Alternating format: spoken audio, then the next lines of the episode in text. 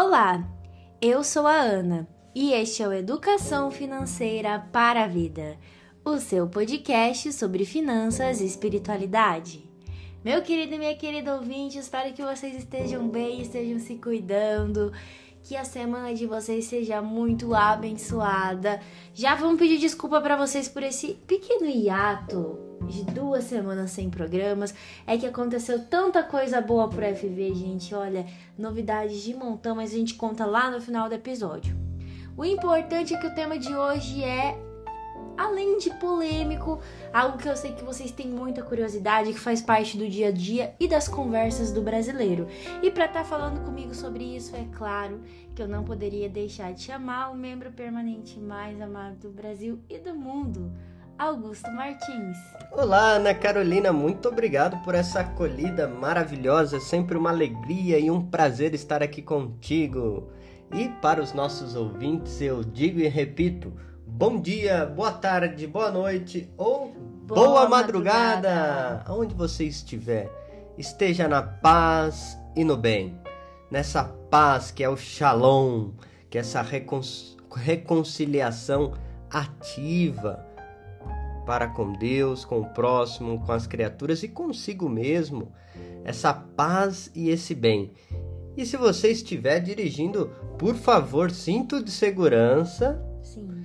Direção defensiva e direção econômica também. Então, por favor, vamos cuidar, né? Segurança é muito importante. E se você estiver em casa, ou no trabalho, ou na rua, onde estiver, nós agradecemos imensamente a sua audiência aqui conosco, que é o seu, o nosso Educação Financeira para a Vida, o seu espaço de liberdade, espaço de criatividade, aqui onde falamos sobre finanças e espiritualidade de uma maneira como você nunca viu.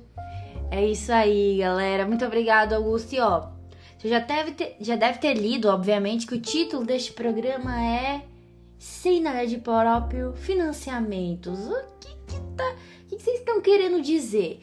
Primeiro, gente, é importante falar que nós resolvemos trazer o tema financiamento tendo em vista que envolve a vida de muitas pessoas no Brasil, muitos projetos, muitos sonhos de vida estão sempre atrelados, alinhados a financiamentos. Então hoje a gente vai fazer aí um amanharado de explicações sobre o que é um financiamento, quais são os tipos. E será que quando a gente financia algo, essa coisa já é nossa desde o começo? Será que nós estamos financiando realmente aquilo para que a gente está pegando dinheiro, como por exemplo uma casa, um carro? Às vezes tem muitas siglas difíceis quando vocês vão até a instituição financeira para financiar algo. Então a gente vai trazer algumas informações para ajudar você a discernir e tomar uma boa decisão financeira, né, Augusto? Então fique conosco e vamos sanar todas as suas dúvidas quando o assunto é financiamento. E é claro que teremos um elemento todo próprio, né, da espiritualidade franciscana então, como essa espiritualidade pode então nos auxiliar no entendimento do que vem a ser isso, financiar? Né? Acho que a gente poderia começar dessa forma, Ana. O que é um financiamento? Muito bem, muito bem, Augusto. Isso é muito importante nada mais é do que uma modalidade de empréstimo. Isso é bem importante. A primeira coisa que a gente tem que lembrar é isso, né? Quando a gente financia algo, a gente está contratando um serviço que é sim um empréstimo financeiro. Porém, esse empréstimo ele tem uma destinação específica, ou seja, um objetivo específico. Então, a gente tem vários tipos de financiamento. Né? Financiamento para o automóvel, para um imóvel, por exemplo, são os mais populares aqui no Brasil. Né? Eu já ouvi essa expressão, né? Muito comum. No dia a dia a gente fala assim: ah, eu vou financiar você, Ana. já ouviu essa expressão, né? Sim. No dia a dia? Ah, eu preciso de alguém que me financie. Né? No dia a dia, quando a gente vê algo que seja bonito ou digno, né? De, que é bom, nossa, você, eu vou patrocinar você. Quero te financiar. É, é uma forma, né, de dizer sinônimo patrocinar, financiar. Então essa é uma palavra que está no nosso dia a dia e como você destacou, faz parte do cotidiano do brasileiro, né? Só que às vezes a gente não questiona, né? Peraí, que, que é um financiamento? Quais são os desdobramentos dele na minha vida cotidiana? Também por que, que eu tenho que recorrer a esse tipo de serviço? Será que é realmente preciso? Então é isso que a gente quer questionar aqui. E uma coisa muito importante nos financiamentos é que o bem financiado, quando você vai financiar um produto específico, como por exemplo um carro ou uma casa, ele é dado em garantia do empréstimo. Como assim? É, do próprio financiamento. Vamos supor, Augusto, aqui para exemplificar, que a gente está financiando um carro hoje, né? Então, quando eu financio esse carro, na verdade eu não estou financiando o carro. Ah, Ana, tá Sim. brincadeira comigo. É sério. Eu estou financiando, na verdade, emprestando um dinheiro da instituição financeira em garantia de que eu vou pagar esse empréstimo, eu dou o próprio bem que eu vou pagar. Ô, louco, que confusão. É meio confuso, mas é para dizer assim. É como se o banco emprestasse para você o dinheiro do carro sob a forma de um bem que você já vai usando antes de pagar. É basicamente isso. Ah, Porque assim, vamos supor que você quer fazer um empréstimo. Você vai lá no banco e pega o dinheiro, certo? Certo. E você faz o que quiser com o dinheiro. Peguei empréstimo do dinheiro. Isso. Aí quando eu financio, eu pego o empréstimo do dinheiro, mais o banco, Não te dá o dinheiro. então me possibilita ter a coisa, Que no você- caso o carro ou a casa, Isso. mas em troca, É o próprio bem. ah, o bem é do banco. E, e eu Exato. tô usando.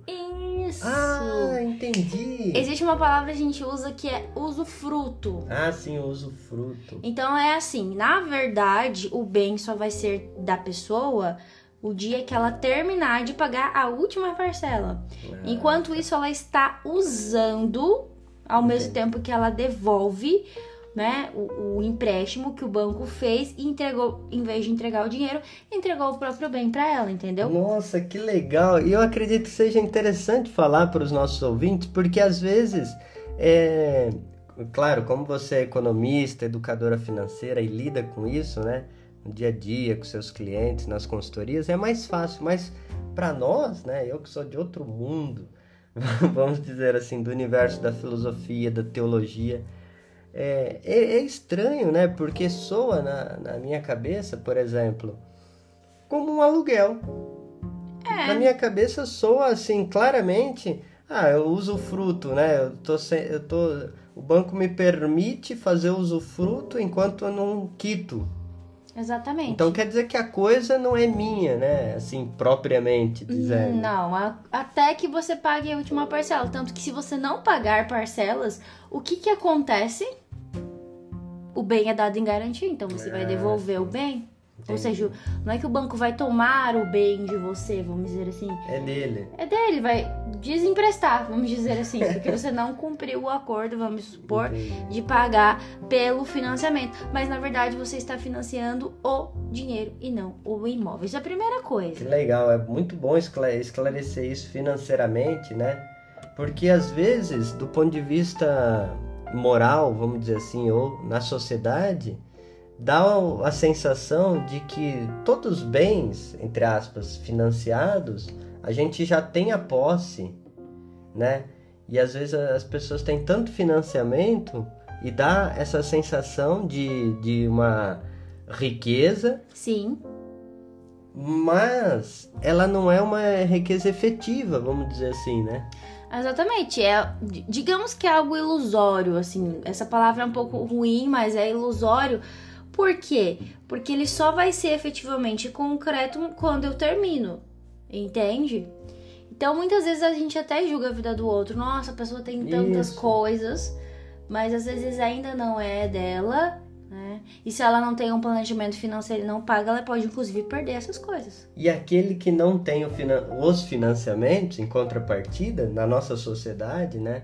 Eu sei que a gente vive uma cultura do endividamento, uma sociedade do descartável, como nos diz o Papa Francisco, mas aquela pessoa que tem menos financiamentos, ela é tida como a mais simplinha, né? Mais simples, mais assim, ah, é menos favorecida.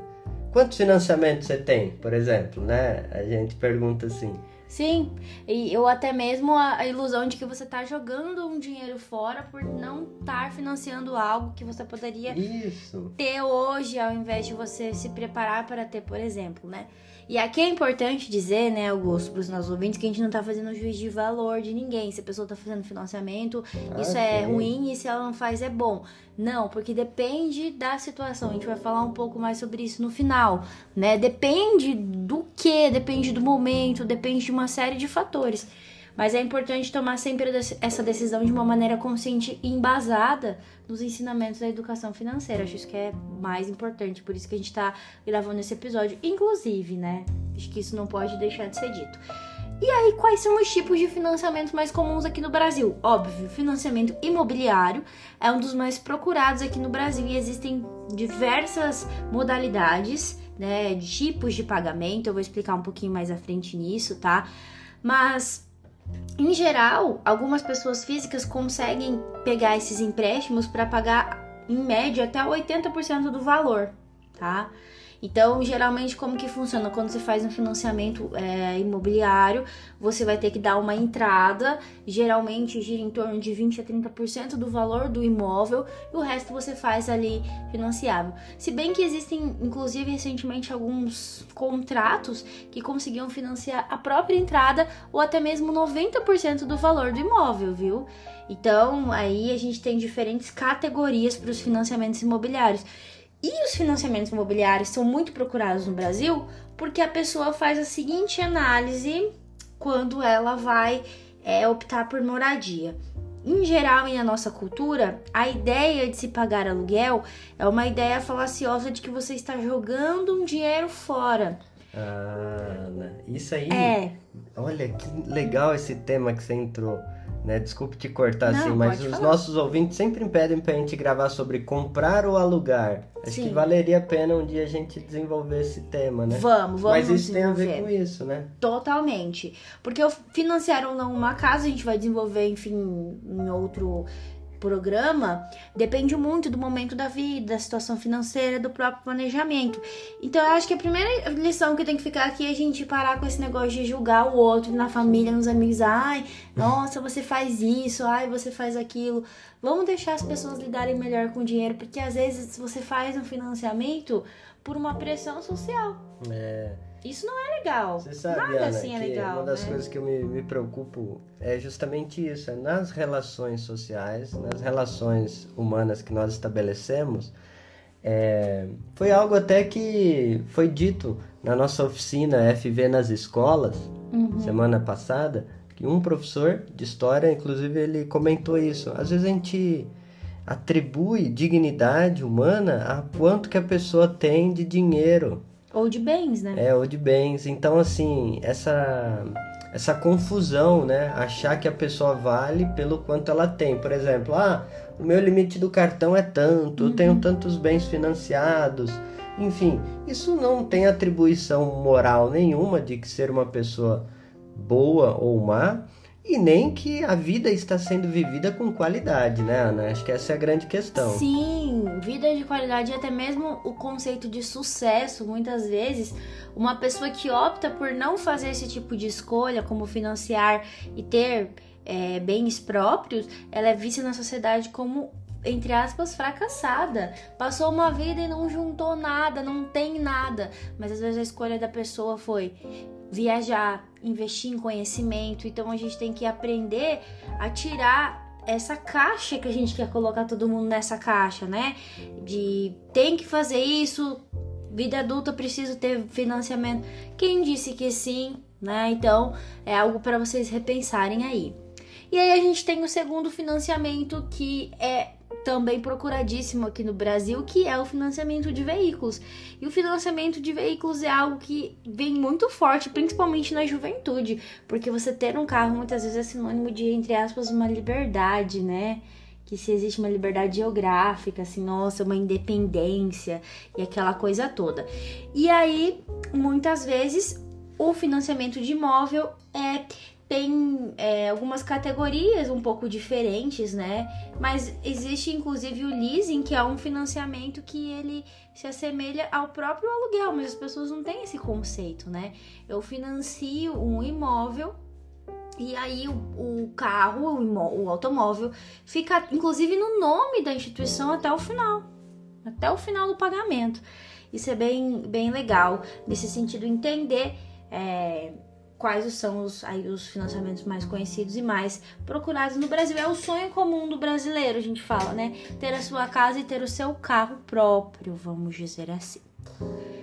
E aí, Augusto, a gente entra em um outro tema, porque daí pode ser, vamos supor, a pessoa tá aqui ouvindo nosso podcast, ela já tem, claro, que ela quer fazer um financiamento e o porquê. Ela já percebeu que pro caso dela não tem outra possibilidade e ela gostaria muito de adquirir esses produtos. E agora, qual tipo de financiamento, né? Ah, sim, é porque justamente o que você trouxe dentro de um planejamento financeiro, né, do projeto de vida ou do orçamento Isso. familiar, é que a pessoa então vai encaixando em qual momento da vida fazer essa tomada de decisão, né? Não é que ah, não deve ser feito, não. Isso. Com inteligência, né, com diálogo dentro da casa, né? A gente vai então dando passos. E aí, quando a pessoa quer fazer, como que ela deve, o que ela deve buscar? E aí o banco vai apresentar situações e na maioria das vezes essas instituições elas vão é, preferir que você adquira o produto que é o melhor para ela, nem sempre o melhor para você. É. Né? Pode ser que em determinado momento o melhor para ela seja o melhor para você, mas pode ser que não. Então é importante a gente ter essas informações aí na manga para entender, né?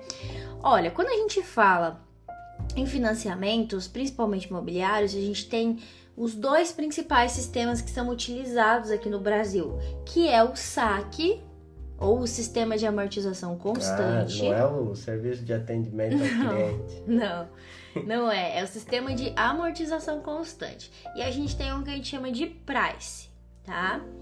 E aí existem algumas diferenças, inclusive eu vou deixar na descrição desse episódio uma tabelinha lá com as diferenças principais entre os dois para vocês fixarem bem. O que, que acontece? Como o próprio nome sugere, o SAC, Sistema de Amortização Constante, ele tem aí é, uma amortização que é constante, certo? E aí as parcelas são decrescentes para você identificar, gente, esse é aquele financiamento que tem as parcelas maiores no começo e vai diminuindo o valor, sabe? Ah, tá. Certo? E aí, Augusto, você faz ideia do porquê que isso acontece? Começa com a maior e daí vai diminuindo o ah, saque? Ah, bem, eu não vou querer ser ingênuo, né? Parece que as coisas vão ficando mais baratas, né? Que a instituição foi boazinha conosco, vai dando desconto. Mas claro que não deve ser isso, né? não, não é, gente. No saque acontece o seguinte: o valor é, inicial é maior porque a gente paga primeiro os juros. Olha isso. Então, eu vou dar um exemplo hipotético é os juros aqui. do mal. Os juros do mal. Os juros estão em sua maior parte inicialmente no começo, tá? Então, quando você vai pagar, por exemplo, a primeira parcela ali, você vai pagar. Vamos dar um exemplo hipotético aqui, tá? Uma parcela de mil reais. Vamos supor que essa parcela de mil eu tenho, é, por exemplo, 700 reais de juros. 700 reais de juros no início e 300 de valor do imóvel. Então eu tenho aí inicialmente. E aí isso vai diminuindo. Então daí vai, por exemplo, na parcela 10 eu tenho 800 reais de juros, é, perdão, 600 reais de juros e 200 do imóvel. Aí a parcela já caiu para 800, por exemplo, tá? Então, a, os juros eles vão ser pagos todos primeiro. Por isso que um erro muito grande de uma pessoa aqui que fala assim, olha, Ana, eu quero antecipar o pagamento do meu financiamento. Eu falo, beleza. Ah, eu vou adiantar e vou pagar umas parcelas do final. Vou pagar, vou pagar uma, uma de agora e uma última. Uma de agora. Gente, não façam isso, sabe por quê? Entendi. Porque não vai amortizar, ou seja, não vai diminuir nada dos juros. Você só vai estar tá pagando o valor já só do imóvel, as últimas parcelas vão estar lá o mínimo de juros. Então, para você conseguir desconto dos juros, o que, que você tem que fazer? Você tem que ir no banco e falar: olha, eu vim amortizar minha dívida, ou seja, eu vim diminuir. E aí o banco vai pegar e vai fazer uma conta ali para vocês e vai diminuir o prazo. Entende? Se diminuir o prazo, porque os juros eles se estendem no tempo, tá? O saque, inclusive, é um bom sistema para quem quer adiantar parcelas depois, mas não adianta pagar a parcela do final. Você tem que juntar um dinheirinho e ir lá e fazer Isso uma é uma negociação. coisa que tá na cabeça do povo, né? Sim, é, é um senso comum, porque aí o banco fala, viu, Augusto? Ah, não, como você quiser adiantar, é só você pagar lá do final. Só que isso não vai diminuir nada os juros que você paga. Olha, então um serviço de utilidade pública aqui no FV, hein? Sim, utilidade pública mesmo. Se alguém vier falar pra você, isso, faz esse financiamento, aí você paga depois o juro, lá as parcelas do final, opa, não é bem por aí, né? Exatamente. E a gente tem o sistema Price, gente, que é também um, conhecido como sistema francês. Ele não é um sistema muito utilizado. E aí o que a gente tem constante é o valor do, do imóvel mesmo. E as parcelas sempre são ali iguaizinhas, né? Então, no saque a gente tem a parcela maior e vai caindo. E no Price é uma parcela constante, tá? Então, assim, para quem quer adiantar valores, o saque é um bom sistema nesse sentido, tá?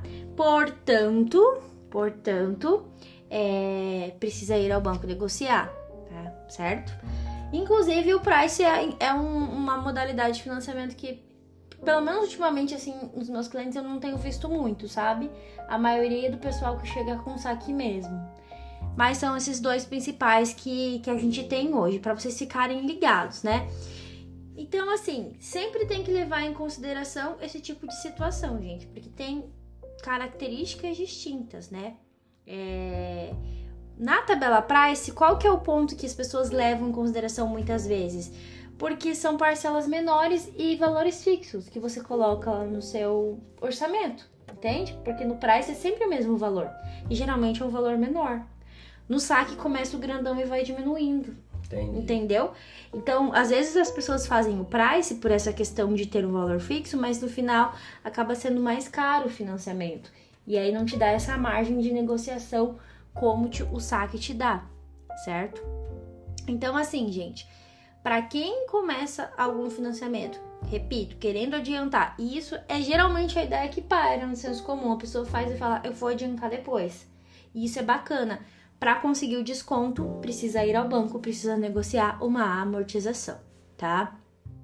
Bom, é, tem a tabelinha que eu vou deixar no final para vocês, então é, a gente tem algumas diferenças e aí a gente vê que o price é muito usado para financiar carros e o saque para financiar imóveis, mas não quer dizer que aconteça, que não aconteça ao contrário, tá? Então fiquem bastante ligados nisso. Mas aí acho que a coisa mais importante que eu queria que vocês aprendessem desse episódio é o bem ainda não é seu até que você pague, então tem que ter um planejamento financeiro muito bem organizado para não correr risco de perder esse próprio bem, né? De desmistificar também essa ideia de que você precisa de financiar alguma coisa. Será que sim? Será que você não consegue esperar? Será que não existe uma outra possibilidade para o bem que você está querendo? Hoje mesmo, até a própria indústria de automóveis, a gente está vendo crescer a questão do aluguel, né, permanente dos carros, uma série de opções que a gente tem, né, pessoal, com essa inovação da economia compartilhada, tanta coisa boa, né? Por exemplo, financiar um imóvel. Será que eu já decidi que eu quero morar nessa cidade? Será que a minha carreira não é uma carreira que me permite se mudar de lugar e eu gosto dessa possibilidade? É, será que é o momento da minha vida?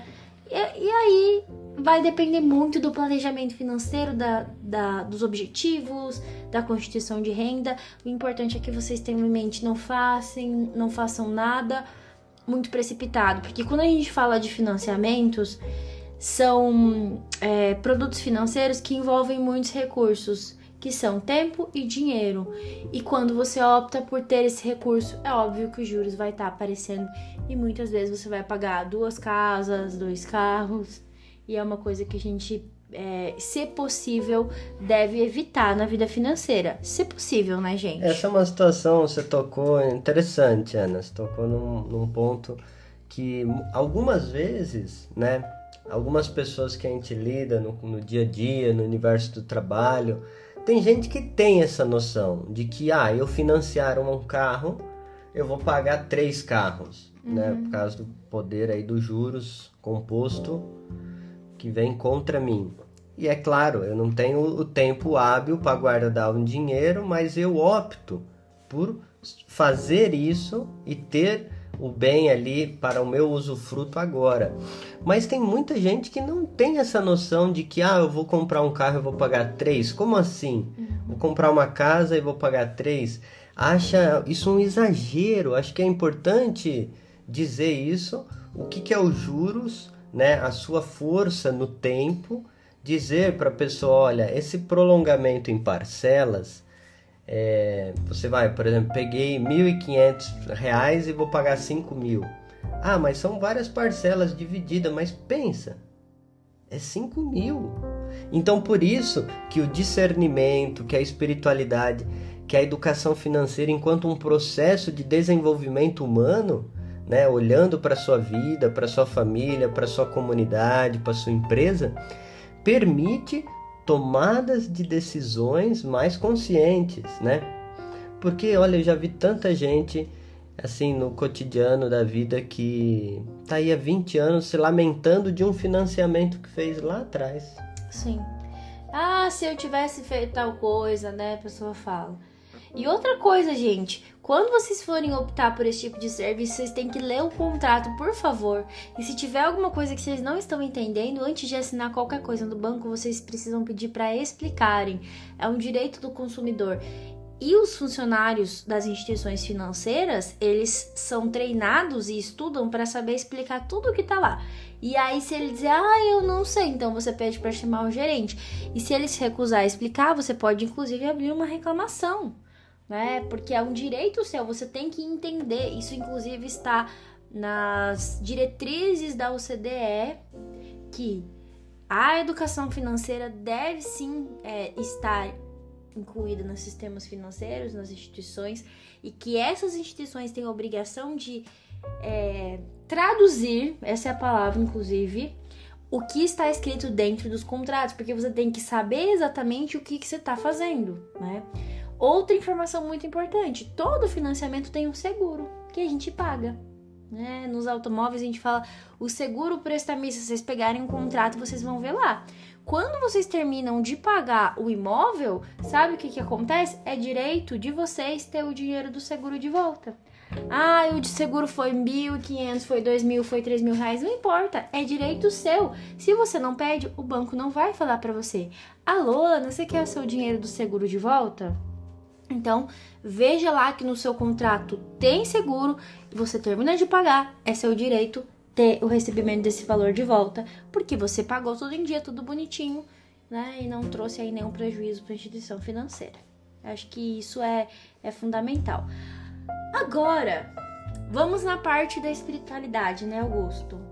Sem nada de próprio. A gente quis fazer, inclusive, essa, entre aspas, jogada com as palavras para dizer que um financiamento é um empréstimo, na verdade, de um dinheiro que ainda não é seu.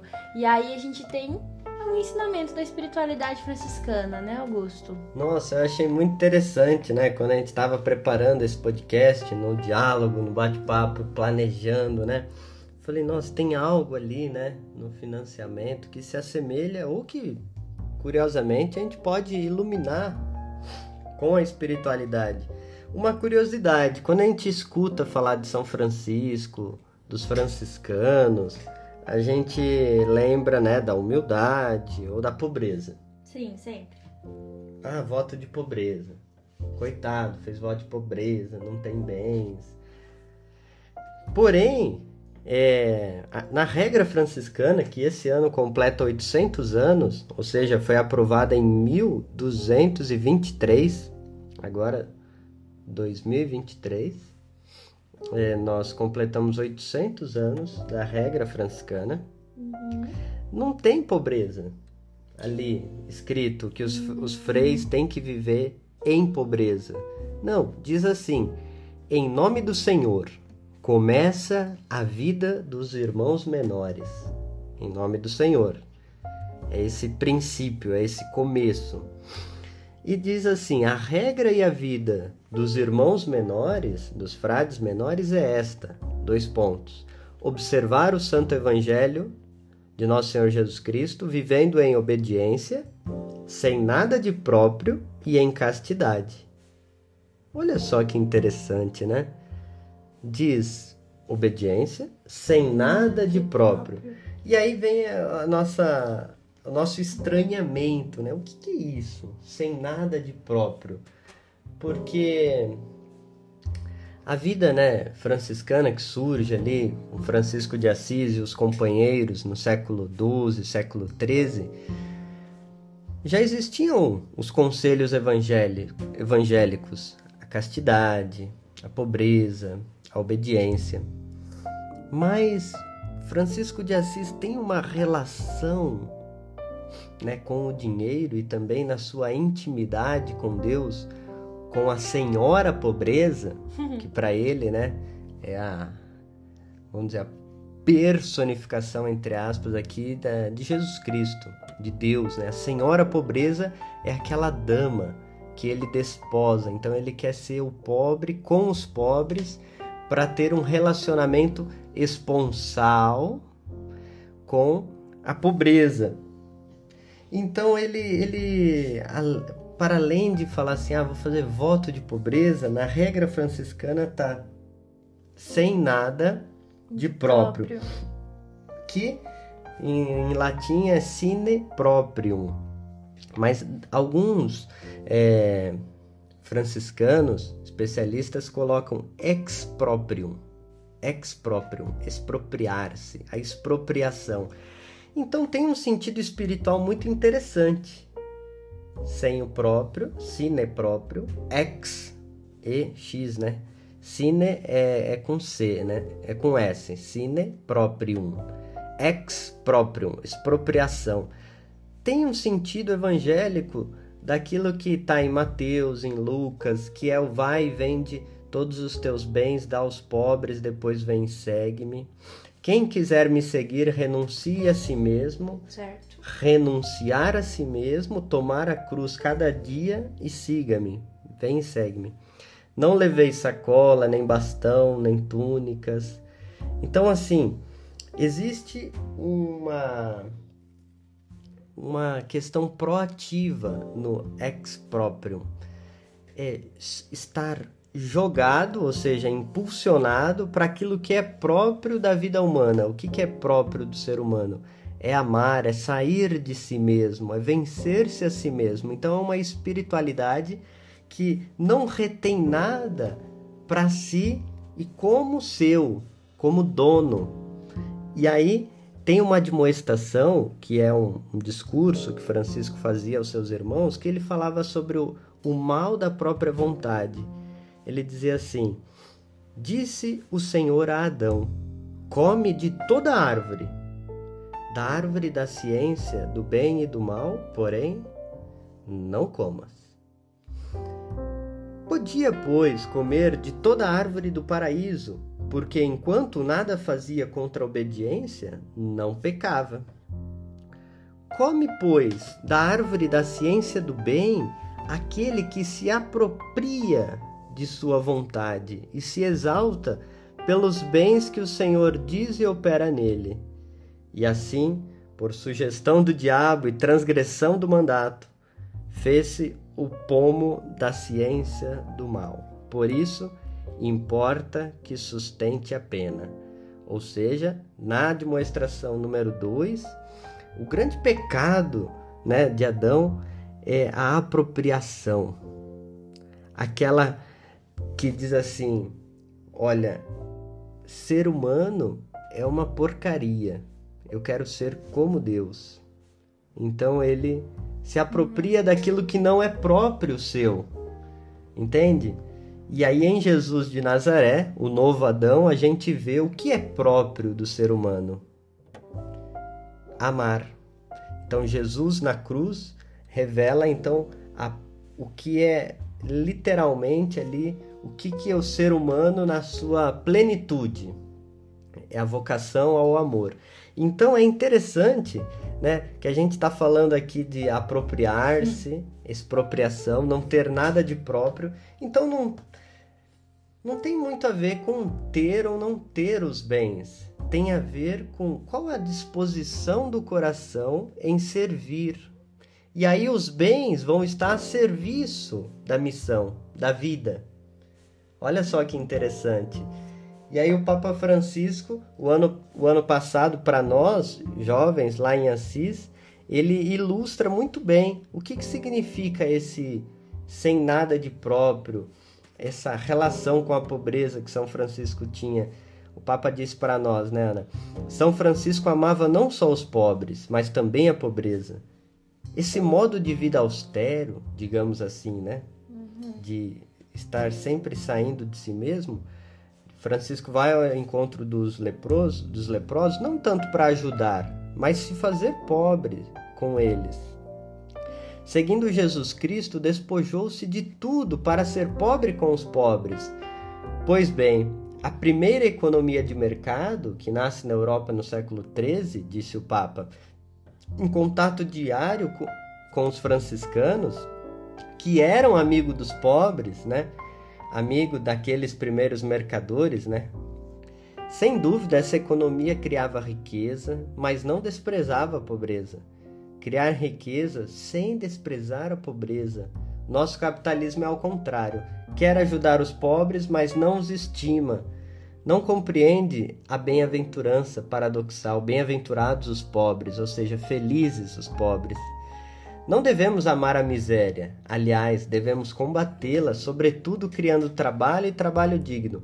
Mas o Evangelho diz que, sem estimar os pobres, nenhuma miséria pode ser combatida, e ao contrário, é a partir daqui que devemos começar também nós, empresários, economistas, vivendo esse paradoxo evangélico de Francisco.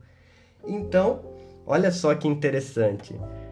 Os frades que tinham o uso das coisas, eles então criavam né, essas relações financeiras de mercado com o povo, com os mercadores, entendendo que tudo está a serviço da vida e principalmente da vida de quem mais necessita, sem apropriar-se, no sentido de achar-se dono do mundo.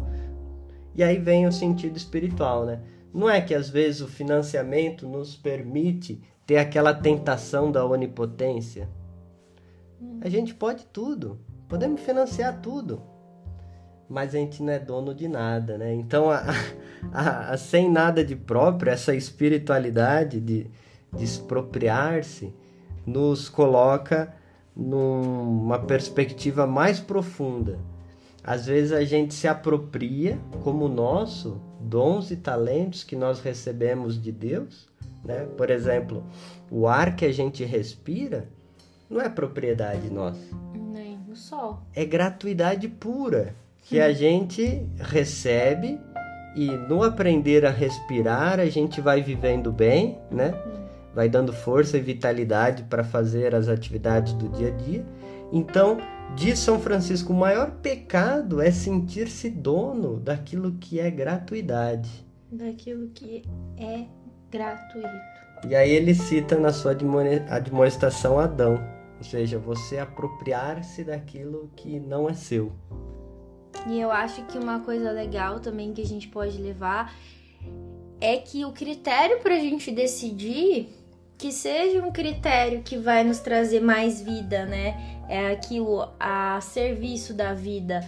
Qualquer coisa, seja um financiamento ou um bem que a gente adquire, porque adianta a gente adquirir por uma pressão, sendo que a gente poderia ter feito uma outra escolha e ter uma vida melhor. Você adquire aquilo e aquilo te traz mais, mais problemas financeiros, problemas de saúde, porque traz endividamento, descontrole. Então, o que era para ser algo positivo acaba sendo algo ruim, algo que te prende. Por isso que é algo tão importante e eu vejo que muitas vezes é tratado com não banalidade, mas é tratado com uma uma maneira muito muito rasa. Faz o financiamento, é só assim, é essa lógica, faz, faz, faz.